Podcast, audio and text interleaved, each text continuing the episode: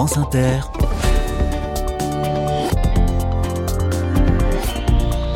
Dorothée Barba. Bonjour à toutes, bonjour à tous. Il faut savoir quitter Carcassonne. Cinquième et dernier jour dans le département de l'Aude pour les carnets de campagne. Les épisodes précédents, bien sûr, sont disponibles en podcast. Aujourd'hui, nous sommes à Castelnaudary et à Limoux, deux villes de taille similaire, un peu plus de 10 000 habitants. Et l'ambition est de se mettre en mouvement, d'abord en voiture, ensuite en caravane. La parole est à une association de Limoux qui aide les plus fragiles à résoudre des problèmes de mobilité. Ensuite, on parlera d'un projet né à Castelnaudary La caravane des alternatives. Ce sont des gens qui sont allés à la rencontre de projets pour un monde meilleur un peu partout dans le monde, des solutions, des idées, que ce soit dans le domaine culturel, agricole, social ou économique. Cette caravane des alternatives a donné un spectacle qui porte un joli nom, L'homme qui parlait aux nuages. Utopique, oui, peut-être, mais aussi très concret et très joyeux. Soyez les bienvenus. Carnet de campagne, le journal des solutions. Le covoiturage a du sens partout, bien sûr, mais il est des territoires où il est particulièrement précieux. La vallée de l'Aude en fait partie. La mobilité, en effet, est un enjeu important. Une association citoyenne a été créée pour apporter des solutions. Jacques de la Piquerie, bonjour. Bonjour. Vous êtes le président de cette association qui s'appelle la Tram. Elle propose notamment du covoiturage et du transport d'utilité sociale. On va y venir. De quel constat d'abord est née cette association? C'est né en 2019, en fait, c'est bien précis. Euh, il y a eu une mobilisation citoyenne suite à, la proposition de transfert de la compétence de l'eau, euh, donc des communes vers la communauté de communes, et donc ça a mobilisé beaucoup de gens. Et suite à ça, enfin, on s'est aperçu qu'il y avait trois besoins dans le territoire qui nous occupe c'était, il y avait le problème de l'eau, il y avait le problème de l'alimentation, d'avoir une alimentation souveraine, et puis il y avait le problème des transports. Et la trame, en fait, s'est constituée à la suite de ce constat pour s'emparer du sujet des mobilités. Alors comment ça marche concrètement la trame? Quel service apporte cette association? Bon, la trame s'est constituée de. Aujourd'hui, il y a trois salariés qui sont mobilisés avec euh, bah, les bénévoles qui sont au, au conseil d'administration de l'association. Donc, on met en relation les gens. Alors, c'est un covoiturage un peu spécial. Il n'y a pas besoin de smartphone. On offre une alternative au tout numérique parce qu'il y a beaucoup de gens en fait qui fonctionnent pas avec ça. Et ce qu'on constate en plus, c'est que le covoiturage local, c'est important de dire qu'on s'occupe que de covoiturage local, on n'est pas sur de la longue distance, euh, blablacar et compagnie, pas du tout. Le covoiturage local, en fait, euh, les applications euh, numériques sont très peu utilisées par là. Alors voilà ce qu'on fait.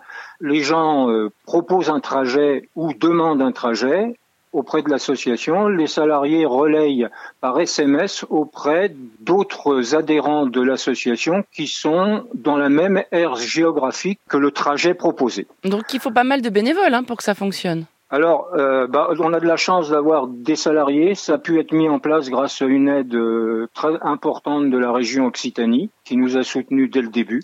Euh, sans ça, on pourrait pas parce qu'en plus sur la deuxième action euh, qui est le transport d'utilité sociale, alors le transport d'utilité sociale, c'est pour les gens qui ont un rendez-vous important pour eux, peuvent pas s'y rendre pour différentes raisons. En fait, là, c'est un peu du coup humain. Les salariés de la tram vont s'occuper de trouver un conducteur solidaire qui est adhérent à l'association, qui est référencé comme tel, qui va pouvoir non seulement accompagner, mais ramener chez elle la personne. Donc c'est un engagement euh, assez fort. Hein. Il faut être présent pour ah l'aller, pour le retour. Ouais, c'est un engagement fort. Bon, là, il y a une, il y a une, euh, un défraiement qui est proposé, qui est beaucoup plus fort que sur le covoiturage. Dans le covoiturage, en fait, c'est un peu, euh, ben, les gens s'entendent entre eux. Nous, on préconise à peu près 5 centimes aujourd'hui, 50 centimes du kilomètre. Mais sur le transport d'utilité sociale, bon, l'indemnisation est plus forte euh, et on peut monter jusqu'à 32 centimes du kilomètre. C'est régi par le code des transports, euh, cette indemnisation. Quel type de rendez-vous en général sont honorés par ce transport d'utilité sociale? Il y a trois motifs le travail, les courses et la santé. Donc la santé, bon, bah clairement, c'est à cause des déserts médicaux. On est dans un, une région rurale, peu dense, un territoire qui devient un peu montagneux. Ça va de 150 mètres à, à Limoux jusqu'à plus de 1000 mètres. Donc se rendre à des rendez-vous de santé, c'est souvent long. On n'a pas ce qu'il faut, c'est souvent loin. Les courses aussi, Parce que moi, j'habite dans un petit village. Rien que pour aller faire mes courses, euh, il faut que je fasse soit 10 km, soit 20 km. Ça va tout de suite très très vite. Et puis, bon, pour le travail, les gens qui postulent pour un emploi, euh, bah voilà, ils n'ont pas forcément les moyens de s'y rendre. De quoi votre association a-t-elle besoin, Jacques? Est-ce que vous avez un appel à lancer? Oui, on a, on a besoin que toutes les communes prennent conscience des problèmes de déplacement, de mobilité. On a besoin de soutien financier aussi parce que il faut aller toujours à la pêche aux, subventions, être toujours nouveau, c'est dramatique. Il faut être innovant sans arrêt, sans arrêt, sans arrêt. Mais dès qu'on a innové, il faut pérenniser et c'est compliqué. La, manne financière s'arrête quand vous avez innové. Donc euh, oui, c'est ça le souhait en fait, c'est qu'on puisse être aidé au-delà du fait d'avoir innové. Mmh. D'être un service qui s'installe et qui pour autant mérite euh, de l'aide. Bah voilà, parce qu'on on, bouge des trous dans la raquette, c'est clair, et ça ne peut pas se faire uniquement sur des bénévolats, c'est impossible. Vous êtes à la retraite, vous, Jacques, hein, vous étiez prof de maths. Que vous apporte euh, à titre personnel cet engagement associatif? Pour moi, bon, moi, c'est, c'est répondre, enfin, c'est être utile. Euh, j'ai la chance d'être à la retraite, c'est un salaire différé pour moi. Euh, donc j'ai la chance de pouvoir continuer à travailler sur les, les motifs qui me tiennent à cœur, sur les sujets qui me tiennent à cœur, voilà, sans demander de contrepartie. Mais euh, par ailleurs, j'ai d'autres, j'ai d'autres activités. Je peux pas m'engager uniquement sur du bénévolat. Euh, je suis maire de ma commune, entre autres.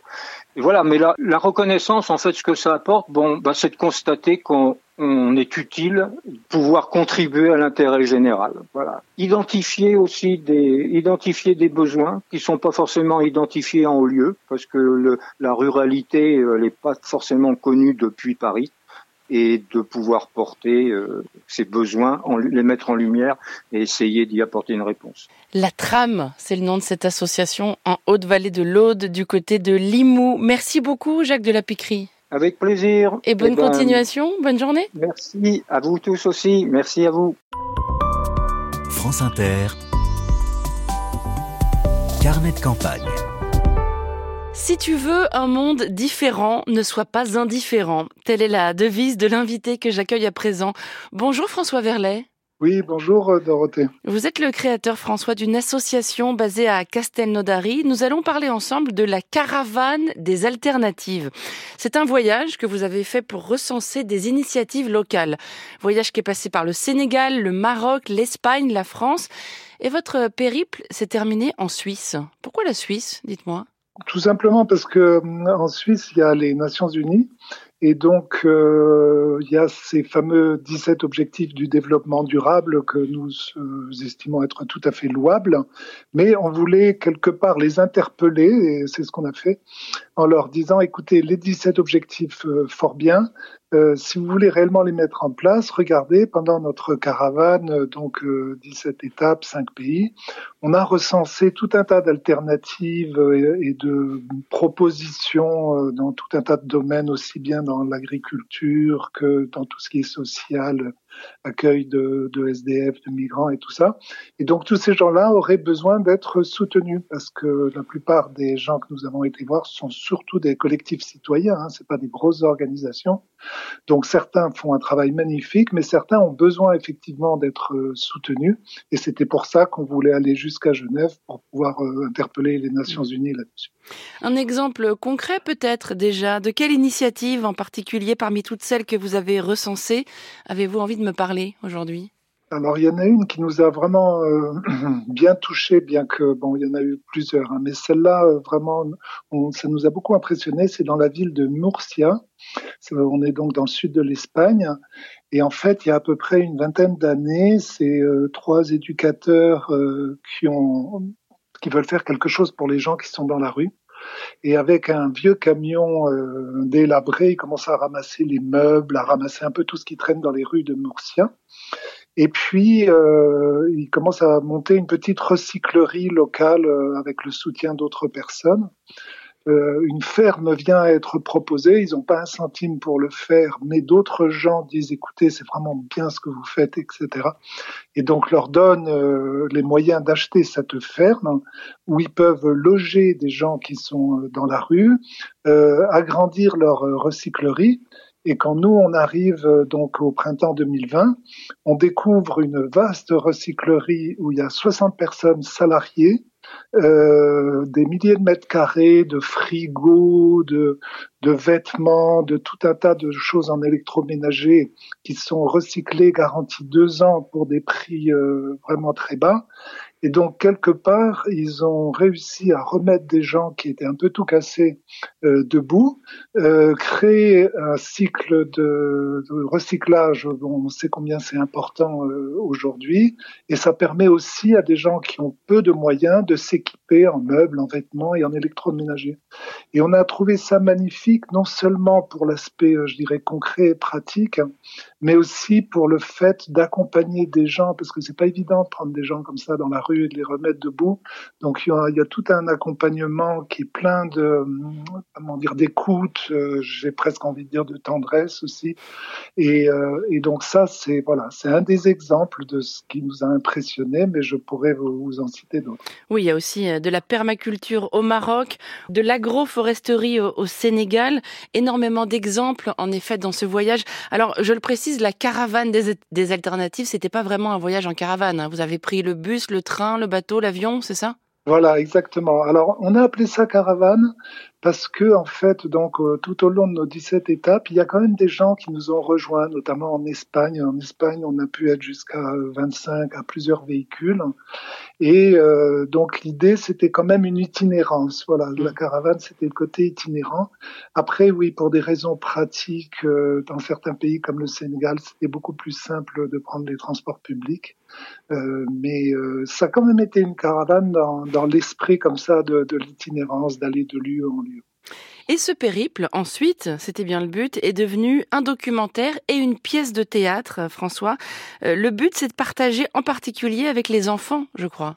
Oui, tout à fait. C'est-à-dire que voilà, après avoir rencontré tous ces gens, tous ces endroits euh, assez extraordinaires, hein, quand on est rentré, donc nous, on avait tout filmé, on avait des gens, des artistes avec nous, de, parce que notre association est aussi une compagnie de théâtre qui s'appelle Médiane et compagnie.